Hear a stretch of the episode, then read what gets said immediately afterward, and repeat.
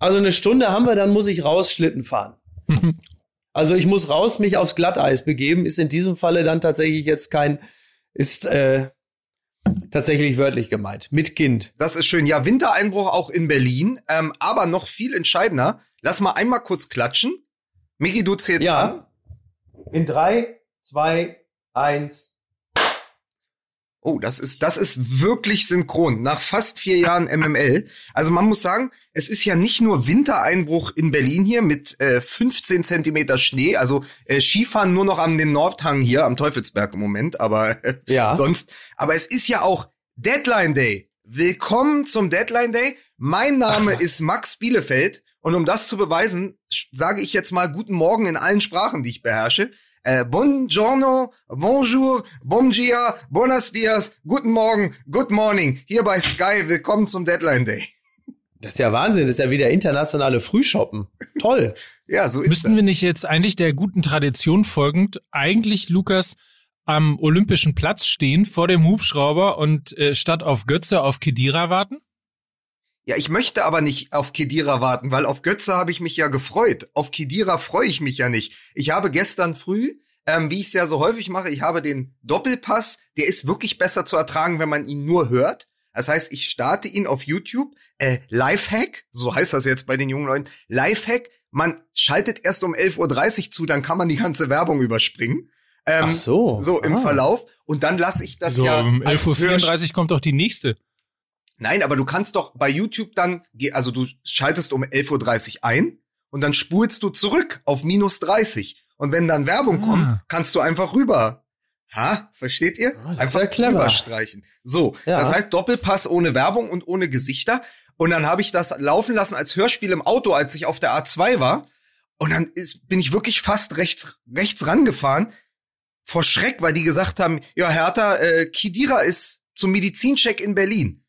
Und da habe ich die Welt nicht mehr verstanden. Da hast du aber erst gedacht, das geht nur irgendwie um so eine Art Corona-Impfung oder so, ne?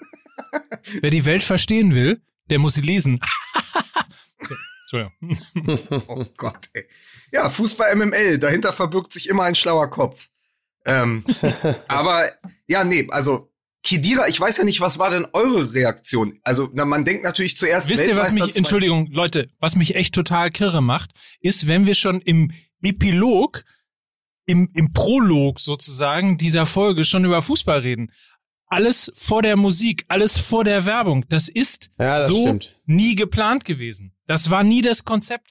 Wir hatten immer unsere Bühne, wo wir hier über Belanglosigkeiten noch so ein bisschen plaudern konnten und Ja. ein bisschen Popkultur auch noch in diesen tristen Fußball-Podcast mit reinbringen konnten.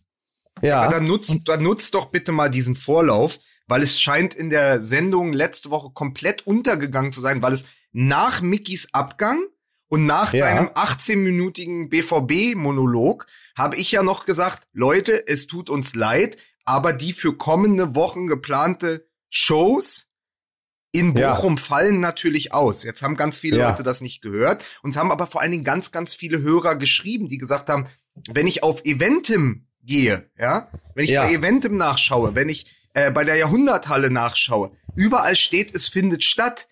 Wir wissen davon nichts. Also wir sind nicht morgen und übermorgen oder wann das gewesen sein sollte. Wir sind nicht, werden nicht in Bochum sein, weil natürlich aufgrund aller um, äußeren Umstände es ausfällt. Also wir müssen es noch mal in dieser Genau. Deutlichkeit sagen. Aber Genau. wir haben auch eine gute Nachricht. Mike, wie ist denn die gute Nachricht für alle, die uns gerne in Bochum gesehen hätten? Äh. Ach so, ja, wir, Alter.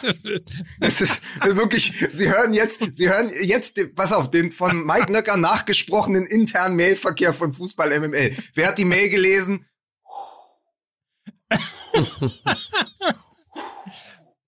Ja, wir haben eine Mail bekommen von unserer Agentur, die besagt folgendes, Doppelpunkt, ich helfe dir jetzt wirklich aufs Treppchen. Sag nie wieder, ich würde dir in der Sendung den Rücken fallen. Ich halte dir sogar den Schleier. Mach jetzt. na, wir treten unter freiem Himmel auf. Ja, also das ist so, ja. wohlklingende Zukunftsmusik. Wir planen gerade, dass wir, sobald das geht und sobald es die Temperaturen zulassen, dass wir mit der ganzen Geschichte in die Freilichtbühne Wattenscheid umziehen. Jetzt, ich hoffe, ich habe alles richtig verstanden. Also, ich sag mal so, wir lehnen uns jetzt mal sehr weit aus dem Fenster, darin sind wir ja sehr gut.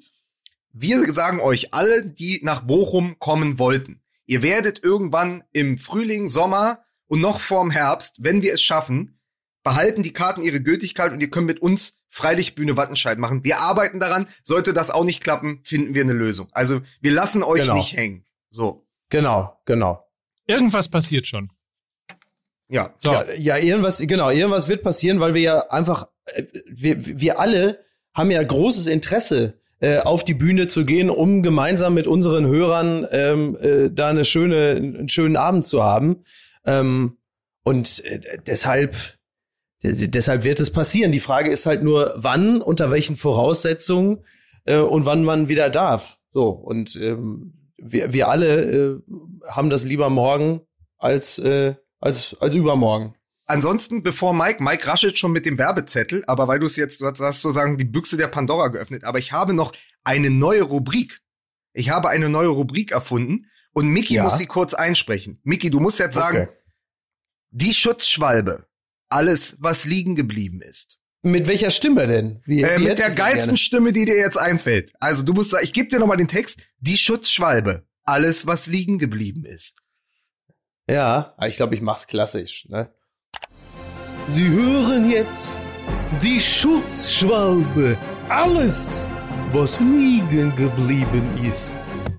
Also wir haben drei Dinge, die wir verhandelt haben in den letzten Wochen, wo es kein Follow-up gab. Da waren wir ein bisschen, da waren wir ein bisschen unkonzentriert. Zum einen habe ich steif und fest behauptet, dass BVB 2 vor Rot-Weiß Essen in der Regionalliga Tabellenführer ist. Wir hatten noch nie so viele Zuschriften wie nach dieser Sendung, weil die Leute gesagt Okay. haben, seid ihr irre? Wir sind doch Tabellenführer. Wir haben doch nur diese eine Sache in Essen. Wir sind Tabellenführer. Rot-Weiß Essen ist Tabellenführer vor dem BVB 2. Jetzt habe ich nachgeguckt und es stimmt jetzt drei Wochen später wieder nur so halb, weil vor dem Spieltag hatten sie nach 22 Spieltagen 54 Punkte und Dortmund 2 hatte 53 Punkte. Jetzt hat aber Essen noch nicht gespielt und Dortmund hat gespielt und liegt jetzt mit zwei Punkten Vorsprung an der Tabellenspitze mit einem Spiel mehr. So, liebe Essener, was machen wir jetzt damit? Wir warten noch mal, bis RWE gespielt hat und dann gucken wir, ob sie wieder Erster sind. Aber nur um das noch mal zu sagen, die ganzen letzten Wochen und Monate über war RWE natürlich Erster vor BVB 2.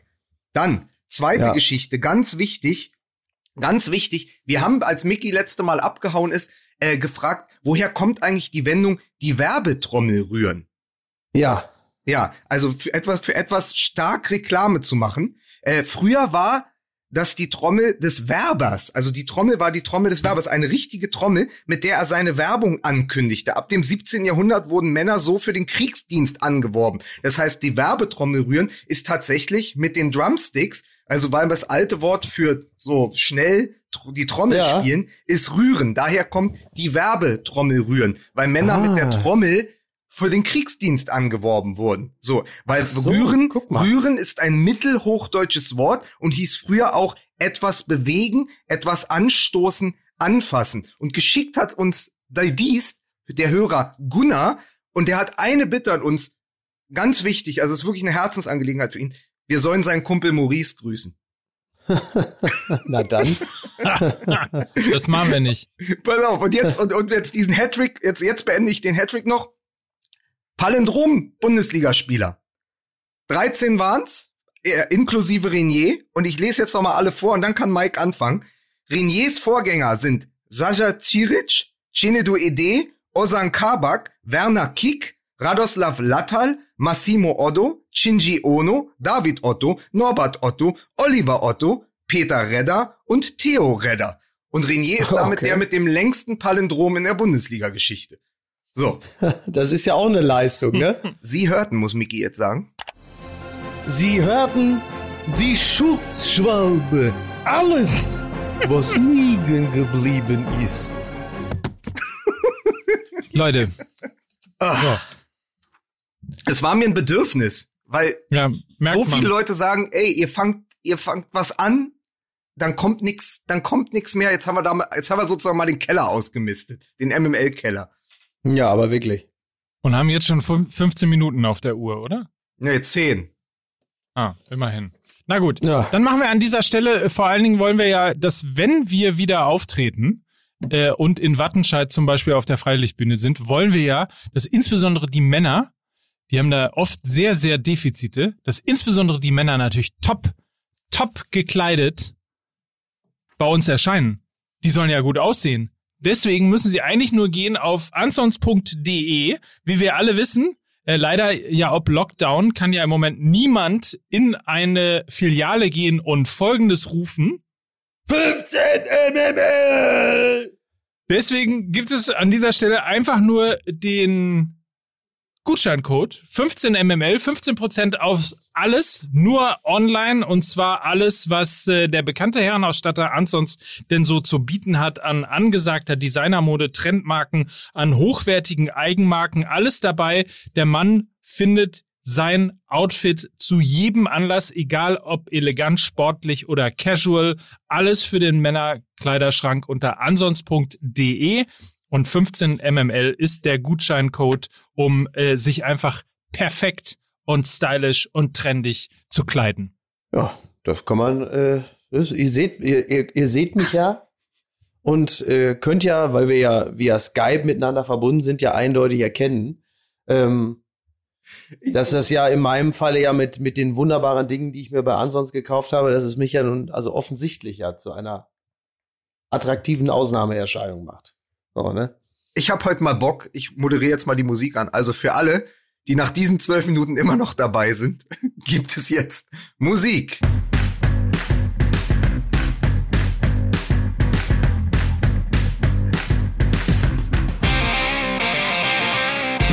Und damit herzlich willkommen zu einer weiteren grandiosen, chaotischen und wie immer anarchistischen Folge von Fußball MML mit Mickey Beisenherz. Äh, grüß Gott. Mit Lukas Vogelsang.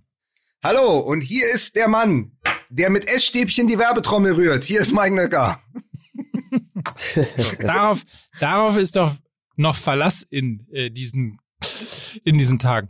Äh, ich spiele den Ball mal gleich zurück, weil du ja am Anfang schon darüber reden wolltest. Ähm, Flashback sozusagen vor einem halben Jahr standen wir am Olympiastadion, warteten auf den, äh, ja, ich würde mal sagen, nicht mehr ganz so schnellen Mario Götze. Äh, den hat man nicht bekommen, worauf man äh, sich jetzt offensichtlich in Berlin für Kidira entschieden hat.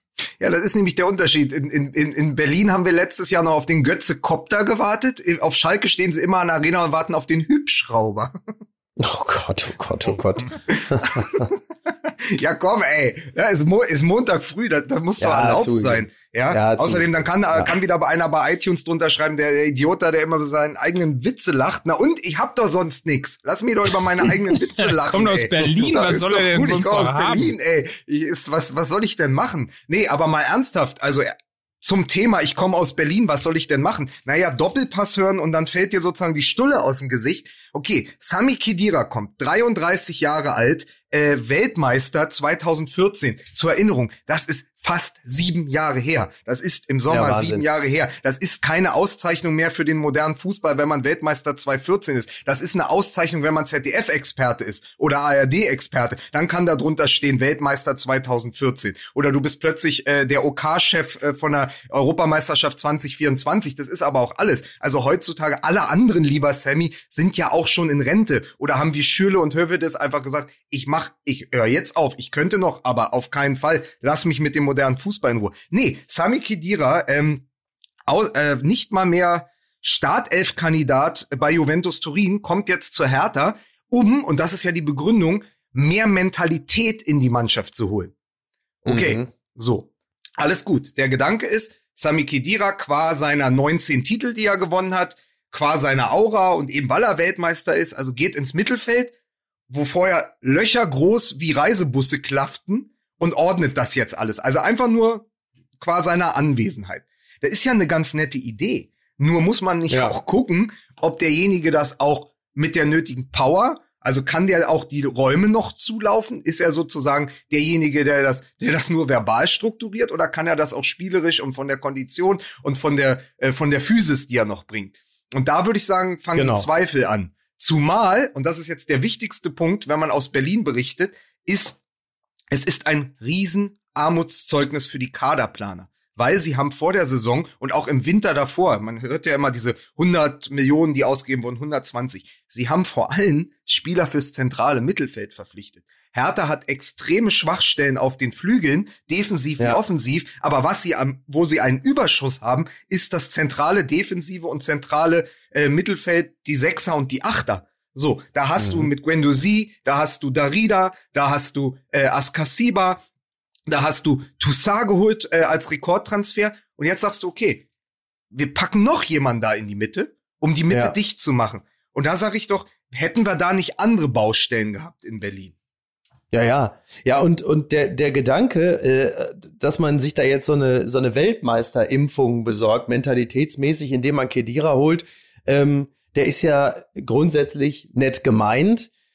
Das Problem ist halt nur, dieser, dieser weltmeisterliche äh, Leader-Effekt, der verpufft natürlich spätestens äh, fünf Spieltage, nachdem er gekommen ist, wenn er halt einfach die meiste Zeit nur auf der Bank sitzt. Dann kannst du halt einfach auch in diesem äh, Wolfsrudel Fußballmannschaft äh, gar nicht entsprechend da deinen Punkt machen, wenn du nicht andauernd in der Startelf stehst. Und ich glaube, die Wahrscheinlichkeit, dass Sami Kedira dauerhaft bei der Hertha in der Startelf steht, die ist gar nicht mal so hoch. Und dann nutze ich das natürlich ganz schnell ab. Da kannst du Weltmeister sein, wie du möchtest. Das interessiert ja so einen 20-Jährigen nicht wenn dann irgendwie Sami Kedira sagt, du musst jetzt dies machen, du musst das machen, äh, komm mal, weil ich bin der Weltmeister, dann sagt er, auch, was willst du denn von mir? Du spielst ja noch nicht mal. Und dann ist dieser ganze Effekt ganz schnell verpufft. Und ich glaube, ähm, dass es ihm mittlerweile wirklich echt einfach an Klasse ist ein, ist ein großes Wort, aber ich glaube, ihr wisst, was ich meine, an, an Klasse fehlt, um dieser Mannschaft die entscheidenden Impulse auch auf dem Feld zu geben. Und Ihr glaubt nicht, dass das funktionieren könnte. Also ihr, das ist ja jetzt hier so eine massive Generalkritik gegen diesen Transfer, der hier jetzt in den letzten fünf Minuten fast schon wie so ein Rant runtergegangen ist. Ich hatte lustigerweise eine andere Assoziation, weil ich mich ähm, erinnert habe an äh, den FC Bayern, der seinerzeit, und ich weiß jetzt ehrlicherweise nicht mehr, ob Ribery zuerst kam oder ob Robben zuerst kam, aber auf jeden Fall. Erst Ribery. auf jeden Fall war es ja so dieser erste, dieser, dieser erste Star-Transfer, ähm, den, den der FC Bayern aus dem äh, Ausland gemacht hat, wo alle irgendwie äh, Sternchenaugen bekamen und plötzlich sich freuten, äh, dass äh, ein eben eben ein Superstar irgendwie da war, der ja auch zu dem Zeitpunkt nicht unbedingt äh, Stammspieler in seinem Verein gewesen ist. Ähm, insofern ich weiß, dass Ribery natürlich deutlich jünger gewesen ist, als er verpflichtet worden ist, aber nichtsdestotrotz hatte ich irgendwie so das Gefühl, bei all den Ambitionen, die Hertha hat und bei all dem, wo sie hinwollen und bei diesem furchtbaren, da merkt man übrigens mal, ähm, wie sehr man aufpassen sollte, was man so in, Presse, in äh, Pressekonferenzen sagt, weil dieses äh, Big City Club Ding werden sie jetzt halt dummerweise nicht mehr los. Ähm, aber nichtsdestotrotz Nichtsdestotrotz. Aber sie sind ja auch den Namen Hertha nie losgeworden. Also dem, in dem Verein ist man ja Kummer, Kummer gewöhnt. Aber nichtsdestotrotz hatte ich so zum ersten Mal das Gefühl, okay, wenn das, wenn das aufgeht, also wenn das funktioniert, wenn Kedira tatsächlich nochmal vielleicht anderthalb, anderthalb gute Jahre hat, ähm, dann könnte das ein ganz guter, ganz guter Move tatsächlich sein, um der ähm, ja doch eher gesichtslosen äh, Mannschaft oder der starlosen Mannschaft äh, von, von Hertha eben ein, ein etwas größeres Gesicht zu geben. Aber wenn du schon eine Mannschaft für so viel Geld zusammenstellst und sagst, ich setze auf eine junge Mannschaft, ähm, Dardai nannte sie nach dem Spiel gegen Frankfurt meine vogelwilde Mannschaft. Ich muss da noch ein bisschen ran. Meine sehr vogelwilde Mannschaft. Die sind ja extrem jung. Vor allen Dingen im Mittelfeld. Die sind 20, 21, 23. Kann man dann nicht mal sagen, wir machen die Stars selbst, wenn wir schon so viel Geld für so junge zentrale Mittelfeldspieler ausgeben, dass man sagt, äh, wir wir machen die selbst, wir haben da zumindest Geduld. Natürlich sitzen die jetzt in einer selbstverschuldeten ähm, in einer selbstverschuldeten Grube und wissen nicht, wie sie da rauskommen. Und dann ist natürlich der Reflex zu sagen, ey, Moment, wir haben so viel Charisma und so viel Führungsfiguren verloren im Sommer, weil Shellbrett weg ist, weil wir Grujic nicht halten konnten. Natürlich müssen wir dieses Vakuum jetzt schließen. Aber du nimmst doch den Spielern, die gerade sich auch entwickeln müssten, die Luft zum Atmen und und holst halt jemanden, wo du überhaupt nicht weißt, in welcher Verfassung der ist. Erinnert euch doch mal beim BVB, wo sie nicht genau wussten, ist Emre Can jetzt der richtige Transfer, ja. weil der bei, der war bei Juventus nicht mal mehr für die Champions League gemeldet. Selbes ja. jetzt bei Kidira. Nur Chan ist, glaube ich, noch mal fünf Jahre jünger. Der konnte das sozusagen noch ausgleichen. Äh, Kidira ist 33 und wurde einfach für die Serie A für zu langsam befunden. So, und was ich mir noch dazu denke, ist, natürlich ist es ein Signaltransfer. Natürlich ist es auch ein Transfer, um Dardai zu sagen, pass auf, wir glauben daran, wenn du mehr Mentalität haben willst, dann bringen wir die auf den Platz, indem wir Kedira holen. Und natürlich ist es ein Fingerzeig an die Konkurrenz zu sagen, hey, wir machen was, wir sitzen hier nicht untätig. Aber meine Idee als Herr Tana, ja, als überzeugter Berliner, ist ja, dass ich sage, ey man, wenn schon Ex-Nationalspieler, der Mentalität und Charisma auf den Platz bringen soll, der dann aber schon äh, über 33 ist, ey, wieso habt ihr dann nicht Kevin Prince Boateng zurückgeholt? Also, wenn Nationalspieler mit langer Verletzungshistorie, der zuletzt äh, in Italien gespielt hat, dann doch bitte Kevin Prince Boateng, aber doch nicht Sami Khedira. Ja, ja. ja, ich muss auch ehrlicherweise sagen, äh, also äh, wenn wenn gleich äh, selbes Alter, glaube ich, dann hätte mir aber trotzdem der Wechsel von Boateng viel besser gefallen. Irgendwie hätte mich das mehr euphorisiert. Da, das hätte, da, das hätte sich auf vielen Ebenen irgendwie viel geiler angefühlt, aber. Hängt ja mit, damit auch zusammen, dass Boateng natürlich auch ein ganz anderer Typ ist. Also natürlich hängt es damit zusammen, dass er ein anderer Typ ist. Das will ich damit ja sagen. Natürlich ist es ein anderer Typ und das ist klar. natürlich hängt es damit zusammen. Aber du, ähm, du würdest, weil ja. Du, du hättest dir ja mit Boateng sozusagen auch einen Mentalitätsspieler geholt, der auch im Mittelfeld spielen kann, der aber sozusagen die Achse, also wenn du eine Achse suchst, Boateng ist deine Ein-Mann-Achse. Der kann auf der 6, auf der 8, auf der 10 und auf der 9 spielen. Den kannst genau. du einfach gut gebrauchen. Und der ist Hertha BSC. Der hat im Sommer gesagt, äh, mein großer Traum ist, ich komme zurück und im Sommer kommt Jerome. Ja, so. Ja. Was du jetzt aber machst, ist, du holst dir den größten Widersacher von Kevin Prince Boateng in der Geschichte von Kevin Prince Boateng in den Verein, nämlich Sami Khedira, der damals auch der Grund war, warum er aus der U21-Nationalmannschaft geflogen ist und später nicht für die deutsche Nationalmannschaft gespielt hat, sondern für die ghanaische, weil damals Sami Khedira, die haben sich um den gleichen die haben sich um denselben Platz im Team gestritten, nämlich auf der 6 bei Horst Rubesch. Und es gibt ja dieses Gerücht, es ist wirklich nur ein Gerücht, aber ich habe es oft genug gehört. Erinnert euch Europameisterschaft U21 2009 in Schweden, wo sie Europameister geworden sind. Und dann bildeten ja nachher die Achse dieser Mannschaft auch diese Überraschungsmannschaft 2010 in Südafrika. Und da war es so, dass Kevin Prince Boateng eigentlich Stammspieler war auf der 6 und Kidira war sein härtester Widersacher. Und dann ist Boateng feiern gegangen abends und Kidira, der im Mannschaftsrat war, ist mit ein paar anderen nachts zu Rubesch gegangen oder am nächsten Morgen hat gesagt, ey, der Kevin war schon wieder, er war schon wieder feiern, den können wir hier nicht gebrauchen. So. Ach, und dadurch wurde Kevin Prince Boateng aus dem Team entfernt und damit auch nie deutscher Nationalspieler. Das ist ein Gerücht, aber es ist eine Geschichte, die nochmal zeigt, wie das damals abgelaufen ist. Auch das Ende mhm. von Kevin Prince Boateng. Und ich musste daran jetzt wieder denken, weil sozusagen mein großer Traum, dass Kevin Prince Boateng nochmal für die Hertha spielt, platzt und ausgerechnet jener Kedira, äh, der sozusagen immer sein Konkurrent war, ähm, plötzlich diesen Platz dann einnimmt im Kader von Hertha BSC, was ja auch eine ne ulkige Wolte der Geschichte ist. Ja, allerdings. Ja, das stimmt. Ich, mir, mir war diese Geschichte gar nicht bewusst. Ich wusste das gar nicht, dass das, äh, oder dieses Gerücht, diese Geschichte ist ja jetzt, ne, das, das war mir nicht, war mir nicht klar. Ja, das macht's natürlich, das macht's natürlich doppelt interessant, ja. Naja, gut, also sagen wir mal so, die Karrieren von Sami Khedira und Kevin Prince Boateng haben sich danach auch sehr unterschiedlich entwickelt. Also während der eine halt wirklich ähm, ein, ein, ein Söldner geworden so ist, der, der überall gespielt hat, auch mal kurz in Barcelona, wir wissen, ist der andere natürlich ein Weltstar geworden. Bei Real Madrid als einer der Köpfe des äh, der, der Weltmeisterschaft 2014. Natürlich ist hat das eine andere Strahlkraft. Aber wir reden hier immer noch über Hertha. Und wenn man Paldadei sagt und Neuendorf, muss man eigentlich Boateng sagen. Nur der spielt jetzt halt in der zweiten Liga bei, bei Berlusconis neuem Spielzeug, nämlich bei Monza. Und Kedira ja. spielt in Berlin. Und ich finde, dass bei der ganzen Romantik, die man auch manchmal ähm, befeuern muss, finde ich das einfach sehr, sehr schade, dass es ausgerechnet Kedira ist und dann auch noch auf dieser Position und eben nicht Boateng oder halt ein anderer Spieler, weil ich eben nach wie vor finde, es ist, ähm, es ist die falsche Lösung. Es ist vor allen Dingen auch auf der Position die falsche Lösung. Empfinde ich ähnlich, ja. Aber wie gesagt, man, man wird sich, jetzt kommt ein sehr mutiger Satz, man wird sich bei der Hertha ja wohl was gedacht haben. ja, nee, aber es ist, ja. weißt du, du, du hast jetzt plötzlich, also jedem, jedem Hertha-Fan, der immer nach Romantik schreit, geht ja gerade das Herz auf, wenn du sagst, ach guck mal, da ist der Arne, den kenne ich noch, ne, der ist Nationalspieler bei uns geworden. Äh, ja. da ist, ach, da ist der Pal ist zurück, die Zecke ist auch da hier, Zecke Neuendorf, toll. Ah, und jetzt ja. kommt auch noch Kevin Prince Boateng zurück als Mentalitätsspieler. Ey, so, so da, da, da treten dir ja die, äh, da treten dir ja die blau, blau-weißen Stielaugen hervor. Aber das ist jetzt nicht. Es ist nämlich einfach äh, der, der Big City Move. Das muss man eben auch sagen. Es ist dann der Big City Move, Sami Khedira zu holen, äh, bei, auf einer Position, die komplett komfortabel eigentlich besetzt ist. Ja, um mal aus dem Nähkästchen, ich habe ja, ich bin ja Fußballmanager süchtig, wie ihr wisst, also ich spiele ja wirklich sehr, sehr viel. Ähm, noch ein anderer Transfer am Deadline Day. Sie sprechen ja auch seit gestern oder vorgestern mit Werder Bremen über Milot Rashica. Und wenn ich Hertha übernehme beim Fußballmanager, dann hole ich immer genau drei Spieler. Ich hole immer Rashica für den Flügel, Kevin Prince Boateng äh, für die für die Offensive und John Anthony Brooks zurück zur Hertha, um die Abwehr zu dirigieren. Das wäre ein Transfer gewesen, zusammen mit Milot Rashica, wo ich gesagt hätte, jetzt sind sie auf dem richtigen Weg.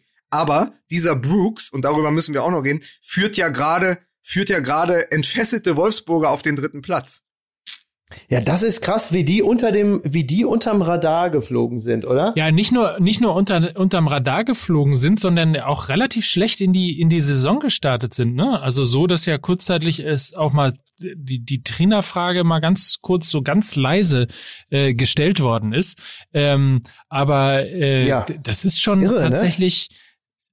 Sehr, sehr lässig und sehr, sehr beeindruckend, wie, genau, wie unterm Radar man sich mal ähm, in Richtung, in Richtung Champions League spielen kann. Da stellt sich natürlich ehrlicherweise die Frage, also wenn man mal oben reinguckt, ähm, eigentlich ist ja ist ja ähm, Bayer Leverkusen kein, kein Werksclub mehr und ja auch die ganze Zeit schon äh, mit dabei. Aber man stellt sich, kann sich ja schon mal die Frage stellen, obwohl insbesondere die, ähm, die, die Werksvereine oder die Vereine mit großen Investoren, also äh, Leipzig, Leverkusen, Klammer auf, Leverkusen, Klammer zu und vor allen Dingen Wolfsburg, äh, ob die gerade in Corona-Zeiten genau die sind, äh, die eben das haben, was die anderen Vereine nicht haben, nämlich Stabilität, äh, finanzielle Stabilität und genau deshalb äh, im Moment gerade dort oben sind.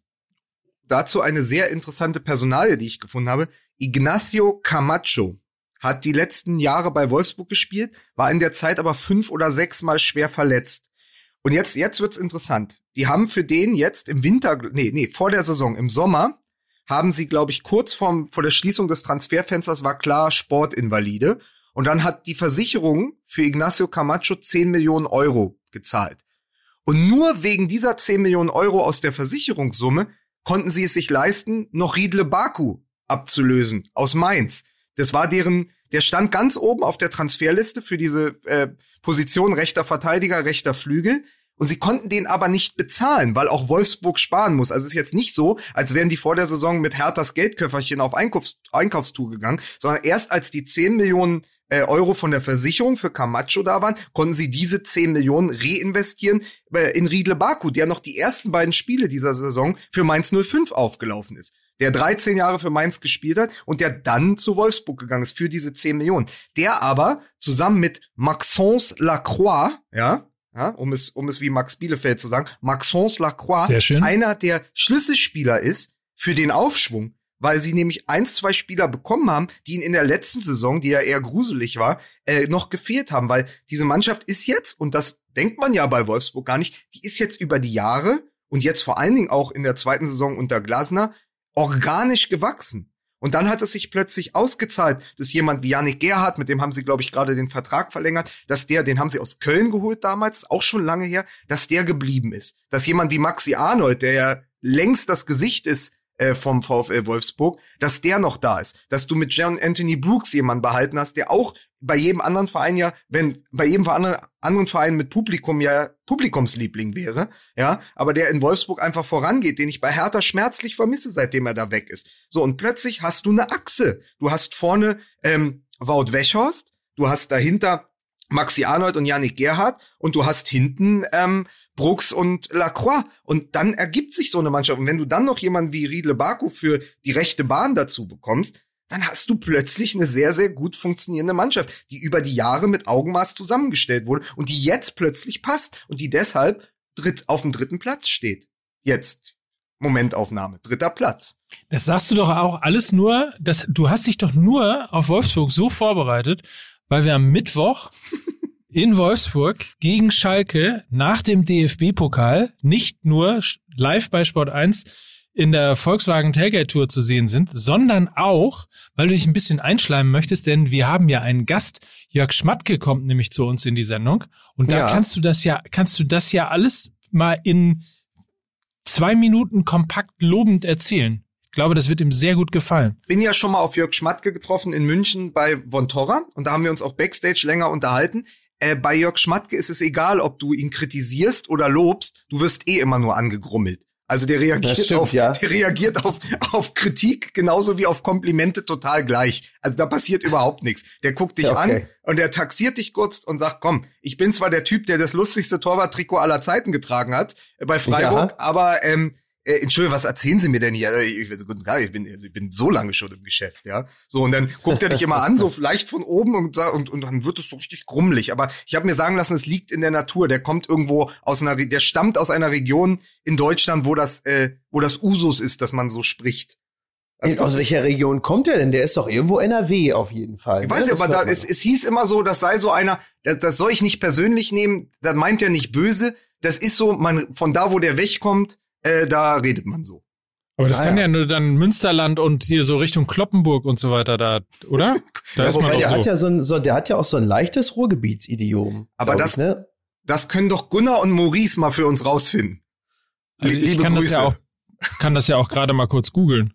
Da kann man ja, naja, er ist geboren in Düsseldorf. Wer hätte man sich eigentlich auch denken können, weil das ja auch seine, glaube ich, seine erste Station war. Düsseldorf war da, ist, der kommt aus Düsseldorf, ja. Ja, ja. aber man muss jetzt auch wieder sagen, ähm, man kennt ja die Geschichten, ähm, Labadia und Schmatke. Es gibt ja durchaus immer wieder Trainer und auch Glasner war davor nicht gefeit in seinen ersten Monaten, die wirklich mit Schmatke extrem aneinander geraten. Also da ist immer Konfliktpotenzial, immer Schmatke und die Trainer. Aber irgendwie haben sie es ja geschafft, dass jeder sich da an dem anderen ein bisschen reiben konnte. Glasner ist noch da, Schmatke ist ja. noch da und plötzlich funktioniert die Mannschaft, weil jeder irgendwie ein Schritt zurückgetreten ist. Und äh, weil, weil der Glasner, der ähm, ja sehr unbekannt war, als er aus Österreich ähm, nach, in die Bundesliga kam, ja jemand ist, der ist ähnlich hysterisch, was so Transfer- und Kaderzusammenstellungen angeht, äh, wie Favre. Also der wird dann sofort so, man hat früher hat man gesagt, fickrig. Also wenn es nicht so richtig läuft und der merkt, ja. das ist nicht, das ist noch nicht fertig, dann ist das auch einer, der, der kommt dann sofort und, und klopft beim Sportdirektor und sagt, das passt noch nicht. Also der, der, der vibriert dann so. Und dem haben sie aber gesagt, ja. pass mal auf, das klappt schon, ja. Und dann, dann hat er den Baku noch bekommen und, und plötzlich läuft's. Und ich glaube, dass der einfach sehr, sehr zufrieden war, dass sie es geschafft haben, also dass Schmatke vor allen Dingen geschafft hat, den Wäschhaus zu halten, der ja unbedingt nach England wollte. Und sie gesagt ja. haben, nee, hier entsteht gerade was, was ja auch wichtig ja. ist in diesen Zeiten, dass man mal nicht sagt, ja komm, hau ab. Und ich habe mich so gefreut, weil bei, ähm, ich glaube, The Zone oder so war das, da war der wunderbare Kommentar, als es 2-0 zur Halbzeit stand und dann äh, die die Freiburger kommen mit Wut aus der Pause. Und da dachte ich, ist doch scheißegal, die Wolfsburger kommen mit Wout aus der Pause.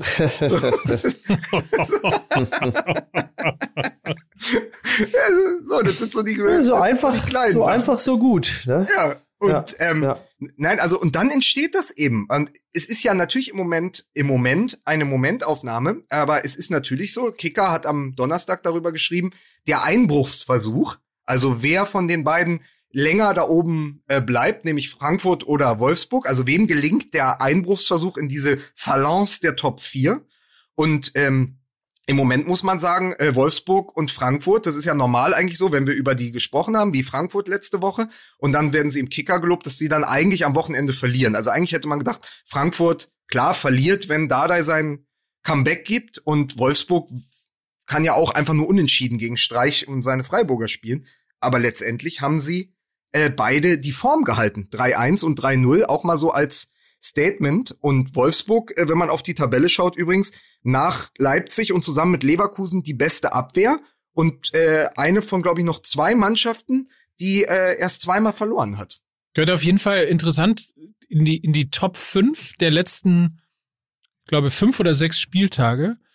Frankfurt, Freiburg, Wolfsburg, Bayern, und eine Mannschaft, die ich jetzt vergessen habe, aber das, das, Bild ist so absurd der Tabelle, wenn du dir die Tabelle der letzten sechs Spieltage anguckst, ähm, weil du erwartest, ich glaube, Leipzig ist da noch mit drin, ähm, aber äh, du erwartest halt ganz andere Mannschaften, aber bestimmt nicht Frankfurt, äh, Wolfsburg und Freiburg. Ähm, in, in der, ich glaube, früher sagte man immer, die Mannschaft der Stunde. Ja.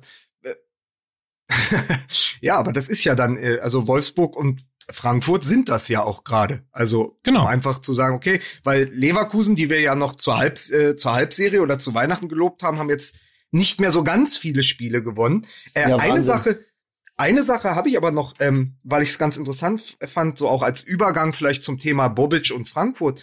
Dieses, diese Personalie Maxence Lacroix, den haben die, der ist glaube ich 20, den haben die äh, aus Sochaux geholt, aus der zweiten französischen Liga. Und der ist jetzt Stammspieler in der Bundesliga und spielt, als sei er, äh, als sei er schon seit zehn Jahren da. Es gibt also noch diese, diese Diamantaugentreffer. Also wo man sagt, da ist wirklich ein Talent. Das hat auch in Frankreich niemand gesehen. Das hat auch sonst niemand gesehen. Und plötzlich ist da ein, äh, ein Verteidiger auf gehobenem Bundesliga-Niveau aus der Franz zweiten französischen Liga gekommen. Da kann man ja auch mal sagen, kein, kein ganz schlechtes Scouting in Wolfsburg. Kein ganz schlechtes Scouting. Und was man auch dazu sagen kann, weil wir das auch in der letzten Woche äh, ein bisschen hatten, du hast es gerade eben schon erwähnt, die Ruhe, ne? Einen Plan zu haben, ruhig zu arbeiten, ruhig zu bleiben, auch wenn irgendwie die ersten, der, der erste leichte Gegenwind kommt.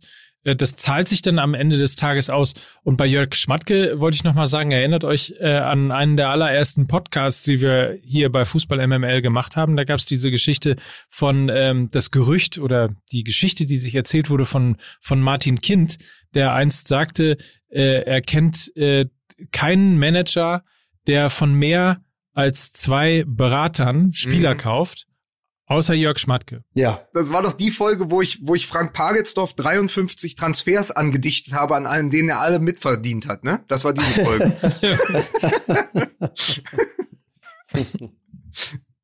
Und fand er gut, ne? Ja, ja, natürlich. Aber er hat es damals noch nicht gehört. Damals waren wir noch nicht die Sendung, die wir jetzt sind. Aber man muss ja. doch mal sagen, ähm, wenn es auch darum geht, ein gutes Auge zu haben für Transfers und so, was habt ihr denn ähm, von der anderen Meldung aus Berlin gehalten, dass Bobic ganz oben steht als auf der Liste der Hertha als Preetz-Nachfolger und dass er natürlich sogar überlegt, weil ja die Familie ohnehin in Berlin lebt, ob er den Umzug im Sommer dann vollzieht. Haltet ihr das für nachvollziehbar, möglich? Äh, ist das etwas, wo ihr sagt, ah, das kann durchaus passieren? Naja, also erstmal man ist ja nicht nur Fußballmanager, sondern auch Mensch. Und da ist ähm, die Stadt Berlin sicherlich auch nicht unattraktiv, speziell wenn die eigene Familie dort sowieso schon lebt. Wobei Frankfurt eine tolle Stadt ist. Also da kann man es nun wirklich auch aushalten.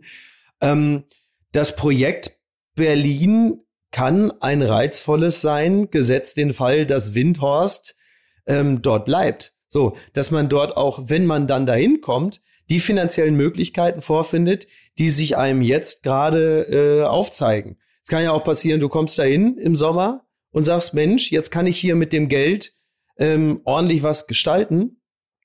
Und dann heißt es, äh, Freddy, schön, dass du da bist. Du kannst ja vielleicht die alte Wohnung vom Windhaus haben, weil der ist gerade hier wieder weg. So, und dann ist natürlich blöd. Weil dann, dann ist, dann bist du finanziell wirklich extrem limitiert und dann wird's halt, dann, dann ist es halt richtiger Käse. Aber natürlich ist das erstmal eine interessante Option, die sich einem da auftut. Denn äh, Hertha ist ein großer Club in einer tollen Stadt. Da derjenige zu sein, der es dann wirklich mal schafft, diesen, Zitat, schlafenden Riesen zu wecken und da wirklich daraus was zu machen mit dem Know-how, mit der Weitsicht, mit dem Scouting.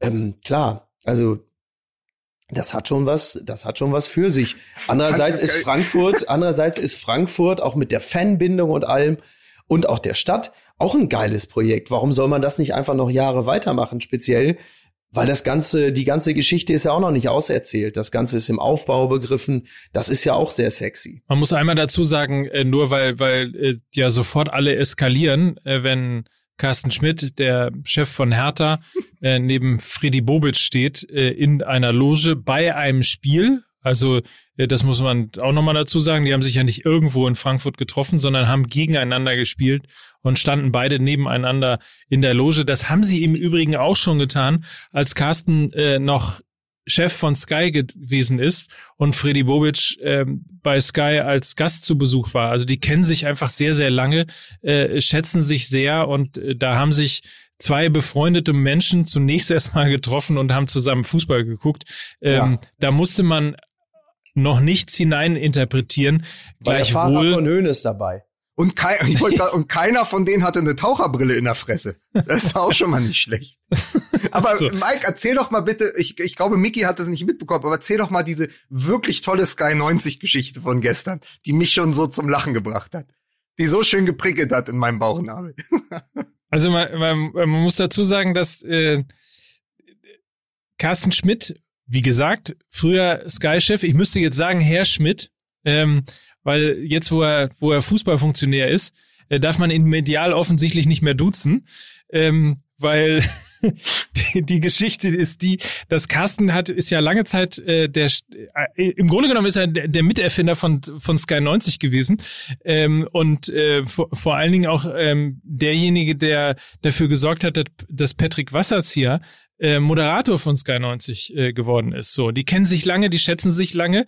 Und äh, tatsächlich äh, war es dann so, dass, weil Carsten jetzt am äh, Sonntag bei Sky 90 zu Gast war, äh, haben die angefangen, sich wieder zu siezen, nachdem sie sich in der letzten Sendung noch, ge noch geduzt haben, als Carsten zugeschaltet worden ist und äh, zur Entlassung äh, von zur Entlassung, zur Trainerentlassung sich äußern musste, muss es wohl in den letzten sieben Tagen in irgendeiner Form da diverse Gespräche über die Art und Weise, wie man jetzt zukünftig mit Carsten Schmidt bei Sky umgeht, äh, gegeben haben in der Redaktion. Auf jeden Fall äh, Patrick, der ihn äh, lange duzt, äh, sieht seit diesem Wochenende äh, Carsten Schmidt, zumindest für, für, für die Dauer dieser kleinen Talksendung. Das fand ich eine sehr lustige Randnotiz.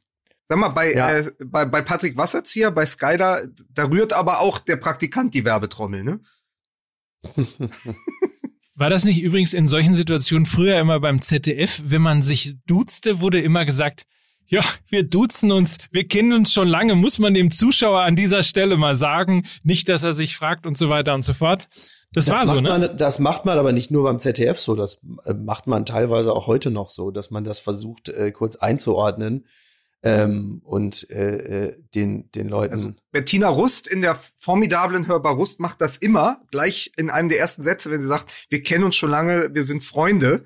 Äh, und ja. äh, deswegen ist, äh, ist sie jetzt auch, also nicht nur deswegen ist der Gast da, aber man muss halt auch merken, warum es so vertraut ist. Also wenn sie zum Beispiel Ulrich Mattes trifft, dann weiß, muss man einfach wissen, dass die sich seit Jahren kennen. Ja, dass sie wahrscheinlich auch schon Spieleabende zusammen hatten und so, weil das ja doch, man hört ja dann schnell diese Vertrautheit. Also Herr Nöcker, das sollten Sie am besten wissen.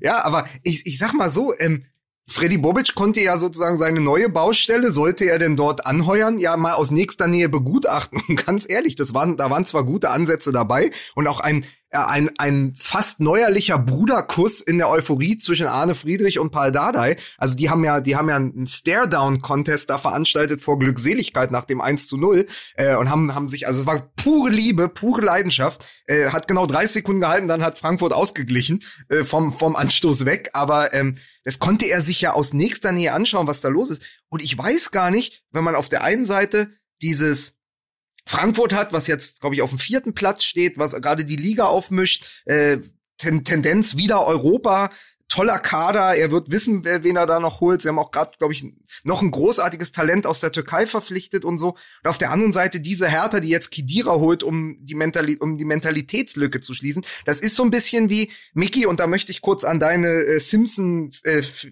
äh, Bibliografie appellieren. Du kennst doch dieses, ähm, wo, wo, wo Maggie bei den bei den Flanders lebt und am Ende gibt es diese Szene, wo sie getauft werden soll und dann stehen die Flanders im Licht in einem in einem lichtdurchtränkten Weiher, alles bunt und Familie Simpson steht in so einem in so einer Sumpflandschaft. Das ist so ein Splitscreen. Also auf der einen Seite ja, der Sumpf, ja. das Dunkle, so, ja, auf der einen Seite das Helle. und natürlich ist in diesem Bild Eintracht Frankfurt ist die Flanders die, ja. die dort auf der Sonnenseite stehen, wo die Schmetterlinge fliegen und die Vögel singen. Auf der anderen Seite ist Hertha BSC dieser Sumpf mit den abgestorbenen Bäumen, wo sie nicht wissen, wo es weitergehen soll. Also das, genau das ist das Bild für mich. Er steht da und muss sich entscheiden zwischen diesem Sumpf und äh, der Sonnenseite. Und ich, ich würde doch als Freddy Bobic, auch wenn ich selber in Berlin wohne, ich würde doch jetzt nicht nach Berlin gehen. Ja, also ich ich würde es höchstwahrscheinlich auch nicht machen weil dafür das Projekt Frankfurt und alles, was damit zu tun hat, viel zu schön ist. So, also nach allem, was wir ja sehen. Aber äh, die, die Frage ist halt eben auch, inwieweit hat Bobic das Gefühl, da äh, langfristig etwas erreichen zu können? Äh, wie, wie hoch hängen die Trauben da? Das weiß ich natürlich nicht. Das kann Bobic sicherlich am besten beurteilen. Und der wird dann entsprechend seine Entscheidung äh, treffen. Aber klar, also äh, nach allem, was wir so sehen, kann man auch gut und gerne in Frankfurt bleiben und da richtig was reißen. Vor allen Dingen speziell, also nichts gegen die Hertha-Fans, aber äh, sicherlich ist das Gefühl von eine ganze Stadt steht hinter dem Verein in Frankfurt ein ausgeprägteres Gefühl, als das in Berlin der Fall ist. Das ist das, das ist wahr. Es ist ja immer die alte Geschichte. Ne? In Berlin gibt es äh, Bezirke, da gibt es mehr Dortmund-Kneipen als Hertha-Fans. Ja, und das ist noch nicht mal, das ist noch nicht mal ein Gag. Das stimmt sogar, ne? Nee, das ist leider so. Ja, ja. ja. Ach Mann. Also, wie gesagt, interessante Personalie. Also als Hertha-Fan im Moment wirklich hin und her gerissen. Also, wenn du dann plötzlich eine Mannschaft auf dem Platz hast, wo dann eben Namen wie Kedira, Rashica und dann ist nächste Saison plötzlich noch Bobic da, das beflügelt natürlich die Fantasien. Also eben Kedira nicht als als Spieler selbst, aber eben das, das, die Namen plötzlich. Also es ist wieder dieses Karussell der Namen, was da immer schneller gedreht wird. Und das heißt ja auch, dass nochmal andere Spieler kommen werden im Sommer. Aber trotzdem würde ich es Freddy Bobic wünschen, dass er nicht nächste Saison in Berlin ist. Ja. Aus irgendeinem so Grund ist ein, ist ein reines Bauchgefühl, weil ich denke so, ey, Hertha, es ist echt, da gibt es gibt so viele Gebrechen noch. Und das ist wirklich, diese Baustelle ist so riesig. Das kann, glaube ich, nicht, nicht mal Bobic zurechtzurren innerhalb von einem Jahr oder so. Aber das wird ja auch nicht sein, was man in einem, in einem, in einem Jahr äh, regeln kann. Also das ist natürlich, viel, viele Fußballprojekte sind heutzutage äh, langfristige Projekte. Also ich meine, selbst etwas wie in Leipzig aufzubauen, das machst du ja nicht innerhalb einer Saison, sondern ähm, du brauchst naja, halt zwei, drei, vier Jahre. Aber guckt nach Mönchengladbach, guckt nach Mönchengladbach, wie lange da vom vom äh, von der Re Relegation ähm, äh, bis zu dem, wo der Verein heute steht, wie lange das gedauert hat, eben das kontinuierlich aufzubauen. Ja, aber da weißt du das da müsstest du aber bei Hertha auch so ehrlich sein, sagen, pass auf, wir haben Fehler gemacht im Sommer, wir haben der Mannschaft das Rückgrat rausgerissen.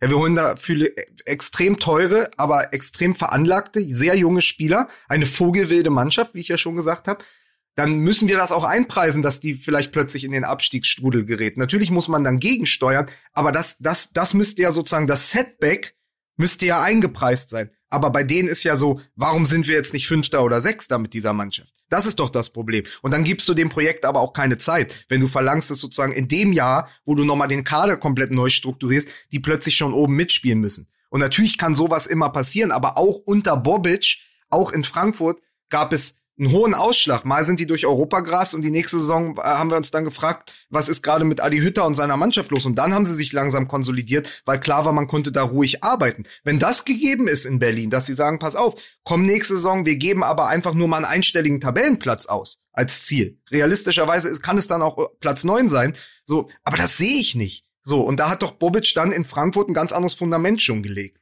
Ohne Frage. Es gibt keinen Fundament in Berlin. Das muss gelegt werden. Das sollte gelegt werden. Das ist nicht gelegt worden. Ähm, jetzt hat man reagiert und hat ja vor allen Dingen, ich glaube, ähm, das Entscheidendere war ja auch, dass, dass man Prez entlassen hat, nicht nur, dass man den Trainer entlassen hat, um, um jetzt ein neues Fundament aufzubauen. Und, und das musst du natürlich machen, aber das wirst du nicht innerhalb von einem Jahr hinbekommen. Also ich habe jetzt auf jeden Fall folgenden Plan. Ich werde probieren, Profi bei Hertha BSC zu werden. Dann habe ich wenigstens mal wieder einen Friseurtermin. Das ist meine einzige ja, auch Chance. Schon mal eine Menge wert. Ja. Ja, oder? Naja, aber was ja. ich auch geil fand übrigens, äh, äh, apropos Friseur und so, ist natürlich, die sind diese Personalien Matthäus Cunha und Corentin Tolisso, ne? Also ja. zu sagen, wir sind so weit abgelöst in unserer Blase Bundesliga, dass wir nicht verstehen, dass wir alle Sonderrechte genießen, dass da gerade gespielt werden kann. Nee, klar, in unserer Freizeit äh, lässt in, oder in ihrer Freizeit lässt sich der eine beide Oberschenkel tätowieren und bei dem anderen weiß ich gar nicht, wo das Tattoo gelandet ist. Aber man geht einfach zum Tätowierer, weil das gerade in der Lage, das ist wirklich das Wichtigste. Also muss man auch mal sagen, das ne? ist auf der Bedürfnispyramide ganz weit oben zum Tätowierer gehen, scheint unabdingbar zu sein momentan in diesen Zeiten, wo alle Leute auf alles andere verzichten. Und in der Bundesliga gehen die Jungs dann immer raus und sagen, ja komm, dann lass ich mir noch schön ein Tattoo stechen. Waren Sie eigentlich hier bei beim äh, beim beim Kollegen Tremmel? Trimmel. Trimmel heißt der. Ne? Äh, Entschuldigung, Trimmel, ja, Entschuldigung. Tremmel war mal Torwart bei Hertha BSC. Okay. Ganz Gerhard, kurz. Gerhard Trimmel. Ich, ich stelle die Frage nochmal. Ja. Ich stelle die Frage nochmal. Ja, stell mal nochmal. Waren Sie eigentlich beim Kollegen Ja. Trimmel? Tremmel? Alter. Ich lass, so leicht lasse ich die nicht davon kommen. nee, die waren, aber das ist witzig, der war auch bei Bettina Russ, der äh, tätowiert ja selbst. Ja, deswegen Und ich ja. glaube, der hat auch sich selbst, das ist, die nennen den hier nämlich schon den King of Staten Island, weil der sich immer selbst tätowiert. Deswegen ja. Ja, ich habe das schon verstanden, worauf du hinaus willst. Nee, aber ähm, ja, also mu- muss man einfach sagen, also dann sch schwierig so, ne? Also der Umgang von den Profis mit äh, Corona, wo man denkt, ey Jungs, habt ihr es nicht verstanden, dass sozusagen, dass das hier ein ganz dünner gesellschaftlicher Vertrag ist, also eine ganz dünne, ganz ganz dünne Leine, auf der ihr da balanciert, ja? Also ein ganz schmaler Grad. Äh, könnt ihr nicht das eben mal drei, vier Monate zurückstecken oder bin ich dazu empfindlich? Nein, es ist, äh, äh, es, es, es ist halt einfach ähm, äh, unglücklich, ne? dumm, wenn du sowieso schon das Privileg genießt, äh, weiter deinem hochbezahlten äh, Beruf nachzugehen. Äh, dann musst du es ja auch nicht wirklich ausreizen äh, und dann auch noch dich frisch tätowieren. Also, also das kann man wirklich sagen. Äh, Tätowierungen können ja echt warten. So, da gibt's ja jetzt keinen totalen Zeitdruck, sich jetzt noch unbedingt tätowieren zu lassen.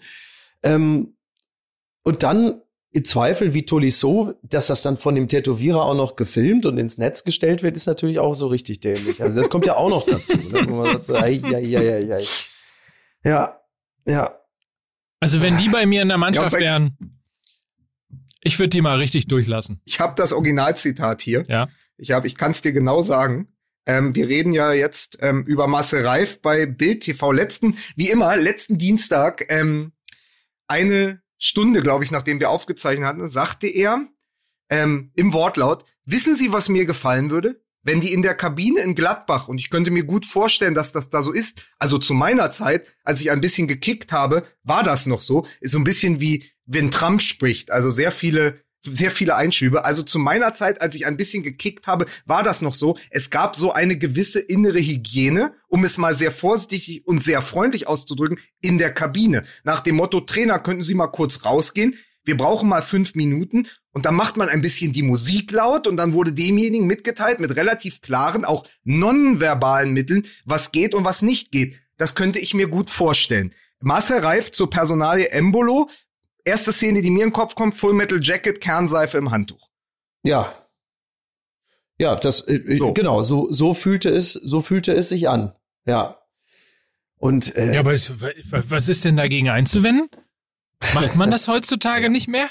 na, das ist natürlich, Ja, es ist, das kannst du natürlich nicht machen. ja, es ist halt im Moment so ein bisschen das Problem, mit dem wir uns ja auch seit, ach, eigentlich seit paar Wochen auch schon, wenn man in den Doppelpass mal reinschaltet, auch immer umgehen muss. Ähm, es ist immer dieses, dieses Vokabular. Also es ist jetzt gerade im Fall Embolo natürlich einfach sehr, sehr schwierig, weil, weil es eh schon diese ganzen Debatten rumherum gab und mit Tyram vorher und Ja. so. Und dann kommst du einfach mit dieser Aussage raus. Also ohne, ohne auch nur ein bisschen empathisch sensibel, also ohne eine Sensibilität zu haben für das Thema, ja. Du hast, da, wabert ja alles mit und dann sagst du, pass auf. Nee, da müssen den, also du sagst letztendlich, wenn du es paraphrasierst, da müssen die den mal ordentlich durchprügeln. ja. So. Ja. Und das ist doch etwas, wo ich sage, wie weit abgehoben und wie weit auf einer eigenen Insel losgelöst von allen gesellschaftlichen Debatten, die so passieren, kann denn jemand sein, der seit 40 Jahren im Fernsehen wohnt? Mhm.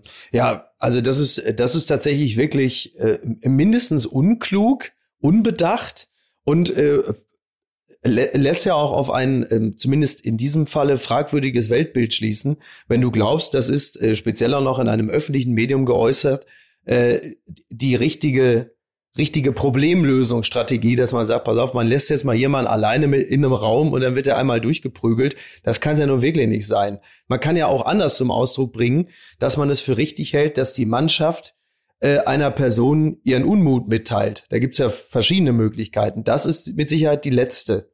So. Ähm, ich weiß natürlich auch nicht, ob, ob, ob Bild TV ein Rahmen ist, der dazu verleitet, äh, sich so zu äußern. Zumal ja der äh, Moderator der Sendung ja seinerseits das ja auch ähm, jetzt nicht weiter kritisch betrachtet hat, sondern hat das ja so hingenommen, so nach dem Motto, ah, okay, ja, kann man ja mal so machen. Ähm, das, äh, das, das ist auf jeden Fall nicht gut. Andererseits, ich weiß ja selber äh, aus ähm, persönlicher Erfahrung, äh, wie schnell man in einer Sendung sein kann, ähm, in der viele Dinge schieflaufen. Die Gelegenheit kann ich ja mal an der Stelle ja nutzen, weil ähm, wir hier im Rahmen des Podcastes uns ja häufiger auch ähm, gegen Rassismus aussprechen und auch sehr kritisch mit äh, Versagen in dem Bereich äh, umgehen. Und äh, was ja jetzt kein Riesengeheimnis ist, ich habe ja nun äh, unlängst selber in einer Sendung gesessen, in der es ähm, zu diversen äh, rassistischen Ausfällen gekommen ist, die ich meinerseits äh, nicht kritisch genug begleitet habe. Das heißt, ich saß in einer Sendung, dann fällt plötzlich das N-Wort äh, oder ein, ein lustiger Begriff zum Thema Führerschein und äh, ich, ich sitze da mit verkniffener Miene, man sieht mir an, dass mir das nicht zusagt, aber ich habe auch die Gelegenheit verpasst, deutlich zu machen, dass das scheiße ist und nicht geht. So. Und dass das natürlich eine Sendung ist, deren Hauptaugenmerk am Ende äh, Themen waren wie äh, Polizeigewalt, Klammer auf, gegen Menschen mit Migrationshintergrund und äh, darf man dieses vermaledeite Schnitzel, muss man es umbenennen, ja oder nein? Da ist es natürlich, da ist es natürlich ausgesprochen dumm, wenn da einfach äh, vier Kartoffeln sitzen und mit Karten darüber abstimmen, was rassistisch ist und was nicht. Und dass ich dazwischen sitze und äh, da auch keine glückliche Rolle spiele, äh, das tut mir natürlich leid. Und äh, ich kann auch verstehen, dass man das äh, dann kritisch begleitet und sagt, pass mal auf, da hast du dich auch nicht mit rumbekleckert. So das finde ich ehrlicherweise finde ich das gar nicht so schlimm, weil ich finde schon, dass sich vier, vier äh, weiße Menschen über äh, Rassismus äußern können, nur halt nicht so. Ja, aber äh, nicht als, aber nicht, aber du kannst nicht, du kannst nicht in der Sendung sitzen und sagen, ja, das gibt's nicht, weil äh, mir ist das noch nicht passiert. So, das ist natürlich dann ja, genau. halt, das, das meinte ich halt ja, das meinte ich absolut. Ja. Absolut, ja. das meinte ich nur, das meinte ich mit nur halt nicht so. Die Frage ja. ist ja und und ähm, also Straten sagt, hm, interessant auf die auf den Satz von von äh, von Ralf äh, ja. dass Embolo einmal durchgelassen werden will. Du genau. sitzt da und äh, hast eine verkniffene Mine, sagst aber nix. Im Doppelpass ähm, äh, werden irgendwelche absurden Theorien von Karl-Heinz Rummenigge und ja auch von äh, Marcel Reif irgendwie aufgestellt. Und auch da sagt keiner was. Und das ist halt eher so der, der das Problem, ähm, wo ich mich immer frage, ähm, wir sind irgendwie, wenn wir darüber reden, ähm, wenn andere darüber reden, so man ist sehr leicht damit, ähm, äh, den den Finger in Wunden zu legen, aber ähm, hemmt da die Kamera oder äh, denkt man in dem Moment irgendwie an irgendwas anderes? Also wie kann sowas passieren? Mm, ja, da, da, da gibt es, da gibt es, glaube ich, viele, viele Faktoren. Ähm, ne, die, die Kamera, also manchmal ist es falsch verstandene Höflichkeit. Also jemand macht einen dummen Witz. Ähm, ich sitze da, lache nicht. Man erkennt mir auch, also man sieht, dass es mir missfällt. Aber aus falsch verstandener Höflichkeit sage ich in dem Moment nichts. So, ich habe in der Sendung durchaus ein paar Mal auf Sprachsensibilität hingewiesen, habe aber am Ende auch, als es darum ging, ob es notwendig ist, diese Soße umzubenennen, ja oder nein, ähm, so eher aus so einer, aber so, so, ah, pff, ist es notwendig? Ah, nee. Was aber, aber was, fängt, Lukas, also, lass mich kurz, was aber, wenn man ein bisschen in sich geht, auch falsch ist, denn es ist notwendig. So, es ist notwendig, weil es etwas ist, speziell auch vor dem Hintergrund der deutschen Geschichte, ein, äh, ein beleidigendes Wort. Und auch da, wie so häufig, muss man mal sagen, gut, das, ich, ich würde mich, ich habe mich eh nie an diesen Begriff geklammert, aber selbst ich war ja so lax und lapidar und habe gesagt, ja, Mai, ja, kann man machen oder so. Nee, man muss es machen. Und speziell, wenn du siehst, ähm, die Reaktion nehme ich ja ernst. Ist ja nicht so, als, als sitze ich da und denke, was wollen die denn alle, sondern ich lese das ja sehr aufmerksam und merke, ähm, dass das, dass das ein Thema ist. Und da wiederum ähm, sind ja soziale Netzwerke durchaus auch gut, um sensibel zu sein für bestimmte Themen und halt eben nicht im luftleeren Raum zu hocken und zu sagen, das geht mich alles nichts an. Da ist man ja, oder da bin ich ja äh, auch lernfähig. Und und, und eigentlich glaubte ich, ich hätte schon beim Thema Rassismus so ziemlich alles verstanden und durchstiegen und stelle dann doch immer wieder fest, nee, äh, da gibt es noch, gibt es noch deutlich Verbesserungspotenzial. So. Um mal, mal wieder aus dem Maschinenraum von MML zu erzählen. Also ich habe letzte Woche nach dieser Reif-Geschichte lange mit Mike telefoniert. Mhm. Hat dann gesagt, ey, wir müssen unbedingt, wenn wir uns Montag zusammenschalten, darüber sprechen, ja.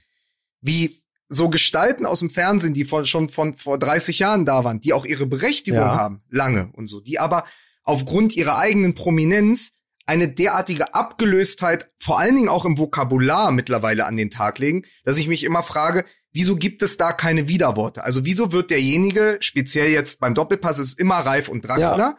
Wieso ist da niemand, der die einbremst? Ja. Und für mich war es immer so, natürlich, ohne dass ich die letzte Instanz gesehen hatte, war auch für mich immer, Gottschalk ist auch so ein Typ für mich. Ich habe mit dem lange zusammengearbeitet. Das ist auch jemand, der lebt vor allen Dingen aus seiner Historie. Der ist deshalb bei der letzten Instanz, weil er mal Wetten das gemacht hat. Der moderiert deshalb äh, die Show von äh, Joko Winterscheid, weil er mal Wetten das war, weil halt alle was mit dem verbinden. Er ist aber auch ein ziemlicher Labersack, der äh, teilweise äh, an manchen Stellen ungebildet ist, der unangenehm ist, den ich als sehr anstrengend wahrnehme im Fernsehen, genauso wie Reif an manchen Stellen, der aber eine Arroganz aus sich selbst heraus erzielt, weil er eben diese Shows hatte, weil er eben diesen Namen hat und weil er diese Reichweite hat. So. Und dann passiert Folgendes. Ich will über Reif reden und über Gottschalk.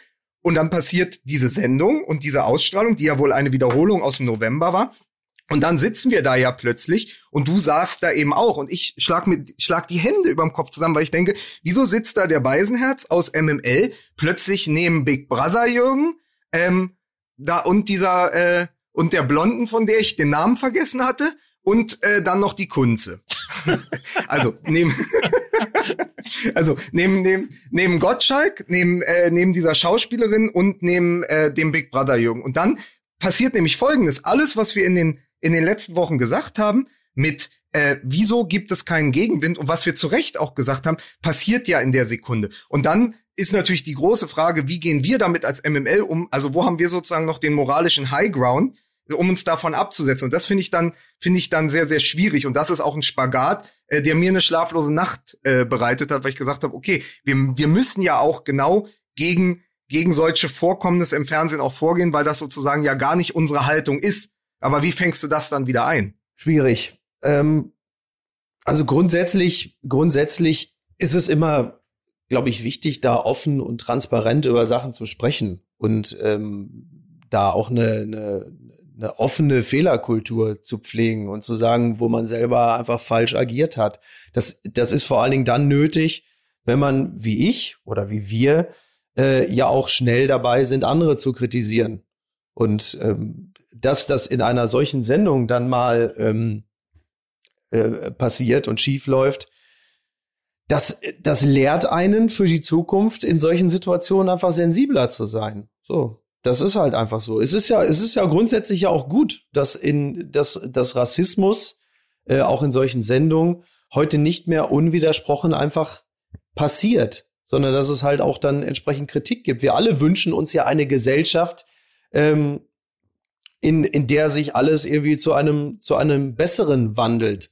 So. Also, um, um mal im Bild zu bleiben, also wenn wir sozusagen Reif und Draxler immer die gelbe Karte zeigen, dann hätte ich mir einfach gewünscht, sozusagen, dass statt dieser äh, roten Karte fürs Schnitzel man einfach äh, Thomas Gottschalk als Jimi Hendrix einem auch mal die rote ja, Karte da wär's zeigt. Natürlich, und da wäre es natürlich auch gut gewesen, zu sagen, äh, ich glaube nicht, dass man weiß, wie man sich als Schwarzer fühlt, wenn man als Jimi Hendrix verkleidet unter weißen Brokern ja. ist. Das ja. kann man, das, das äh, hätte äh, ich jemand oder ich äh, sagen sollen. So. Also das Entscheidende ist doch, was wir in den letzten Wochen einfach gemerkt haben, ist, dass, dass ähm, zum einen äh, es wahnsinnig viele Menschen gibt, meistens dann doch älteren, der älteren Generation entstammend, die diese Empathie und die Sensibilität für äh, diese Themen nicht haben, die sich immer noch fragen, warum man nicht weiter Zigeunerschnitze sagen darf äh, oder ähnliches. Und ähm, da muss man einfach irgendwie sehr klar in solchen Sendungen einfach aufstehen und äh, und und einfach auch dagegen opponieren, weil am Ende ist es ja immer noch so, nicht der weiße Mann bestimmt, was Rassismus ist und was nicht, sondern Rassismus ist immer noch das, ähm, wo Menschen sich äh, eben eben rassistisch ausgegrenzt fühlen und genau. ähm, wo die wo die quasi das Gefühl haben, ähm, rassistisch ähm, behandelt zu werden, das ist Rassismus und nicht, was wir bestimmen, was Rassismus ist oder was nicht äh, Rassismus ist. Und ein, ein wichtiger Gedanke dazu. Ich glaube auch, dass Mickey, wenn du Kontra gegeben hättest bei Gottschalk, äh, oder oder eben auch bei bei hier äh, bei Jürgen also diese Figuren. Aber wenn du da Kontra gegeben hättest oder wenn auch jemand, der in der Sendung gesessen hat mit Reif und Draxler und mit Rummenigge, wenn da mal eine andere Meinung wäre, es wäre auch direkt die spannendere Sendung, ja, klar. weil nicht alle nur nicken und sich irgendwie über den Scherz abbücken und sagen, ach der Gottschalk, den habe ich ja schon im Pyjama, nachdem mir meine Mama die Zähne ja, ja. geschnitten hatte nach dem Bade. Es ist der Gottschalk, dann kann man nichts machen. Oder das ist der Reif, mit dem bin ich ja selber groß geworden, als er noch damals kommentiert hat. Also sozusagen sozusagen diese Ehrfurcht abstreifen und sagen, nee, sag mal, stopp, warte mal ganz kurz, weißt du, so wie beim Film, Cut, worüber reden wir hier ja, ja, eigentlich? Klar. Warum reden wir so darüber? So, und das ist jetzt über, das ist, das ist eine generelle Kritik an diese, an diesen Formaten, weil ich immer so sage, und ich weiß nicht, wie es mir selber gehen würde, wenn ich da im Doppelpass sitze, ob ich in der Sekunde irgendwie auch zurückschrecke und sage, dann sozusagen geht der innere Film los und man sagt, sage ich da jetzt was, sage ich nicht, und dann ist die Sekunde es vorbei. Ist ja nichts, es ist ja nicht so, als hätte ich nichts gesagt, so, ne? Es ist ja schon so, dass ich, dass ich ja auch äh, gesagt hatte, wenn da zum Beispiel das Argument kommt, ja, wir haben uns nichts dabei gesagt, äh, wir haben uns nichts dabei gedacht, da habe ich auch gesagt, naja, das alleine ist ja noch kein Wert an sich, so, sich gerade ja. bei Sprache nichts zu denken, weil Sprache sich auch verändert. Das habe ich schon gesagt. Ich, ich hatte das Gefühl, dass ich da jetzt ähm, auf vergleichsweise verlorene Posten stehe und hatte jetzt auch nicht das Gefühl, dass bei, bei, bei Jürgen da besonders viel angekommen ist, wenn ich da darauf hinweise. Am Ende habe ich aber mit diesem dämlichen Schnitzel ja auch schlussendlich eine Position mitvertreten, ähm, die aus so einer laxen, ähm, weißbrotigen Haltung herauskam, an der man auch noch erkennen konnte, dass es mir dann immer noch in diesem Moment zu egal gewesen ist, als etwas leidenschaftlicher noch für das Thema einzutreten. Also was ich glaube ist, man muss nicht auf jeden Woke Train Nein, aufspringen. Natürlich ja, man nicht. muss nicht alles, was auch, man muss nicht jede man muss nicht alles mit, aber was ich fordere, und das ist auch eine Forderung für mich an die Macher vom Doppelpass, ja, an Sport 1, wo wir ja selber eine Sendung haben, ja. Wir sind nicht die Erziehungsberechtigten des Doppelpass. Wir können nicht gerade rücken immer am Montag, was am Sonntag geredet wurde, und dann sagen die Leute, ja, ihr habt doch aber auch, ihr am Mittwoch seid ihr doch live. Ja, aber wir sind eine andere Sendung. Aber meine Forderung ist einfach zu sagen, Geh, kommt doch mal von eurer Insel runter, links und rechts passiert so viel. Es ist nicht mehr 1992 und guckt euch doch mal bitte die Debatten an und nehmt doch wenigstens was mit. Legt doch nicht die Ignoranz an den Tag, die ihr bei allen anderen immer kritisiert. Also wenn man sozusagen, wenn man, wenn man Tolisso und Kunja im Doppelpass dafür verurteilt, dass sie sich tätowiert haben, dann muss man genauso sagen, dann, äh, dann muss man auch sozusagen sich selbst überprüfen, ob man sozusagen in dem, was gerade gesellschaftlich passiert, das richtige Vokabular benutzt oder ob man immer noch sagt, ja, Fußball ist ja kein Federball, ja, äh, dann gibt's irgendeine sehr hässliche Überleitung zu der jungen Frau, die da am Pult steht, wo man auch sagt, Gott, Chauvinismus in Reinkultur. Und dann, äh, dann wird noch irgendwann gesagt, ja, ja, der Schwarze. Ja, so. Ja. Das sind ja alle alles Dinge, die passieren. Ich meine, nichts heute, und das ist ja auch das Gute an dieser Zeit, niemand ist eine Insel. Nichts steht nur mehr für sich, alles muss im Kontext gesehen werden. Und das ist eine Forderung, die ich habe. Kontextualisiert euch doch mal ja, selber mehr. Ja, klar. So. Ja, ja. So. Freunde, und jetzt mache ich's wie Mickey Beisenherz. Ich muss nämlich jetzt los, weil ich um 11 Uhr zum Corona-Test gehen muss, damit wir auch alle eine vernünftige und safe Produktion am Mittwoch hinbekommen. Volkswagen ja. Tour in Wolfsburg, 20.30 Uhr, Sport 1 nach der Live-Übertragung Wolfsburg gegen Schalke. Mickey Beisenherz, Mike Nöcker, Lukas Vogelsang und äh, Jörg Schmatke als Gast. Eine Sache noch, weil ich habe jetzt gelernt, wer, wer sich impfen lässt, kann bald auch wieder reisen. Spritze in Po, Mexiko.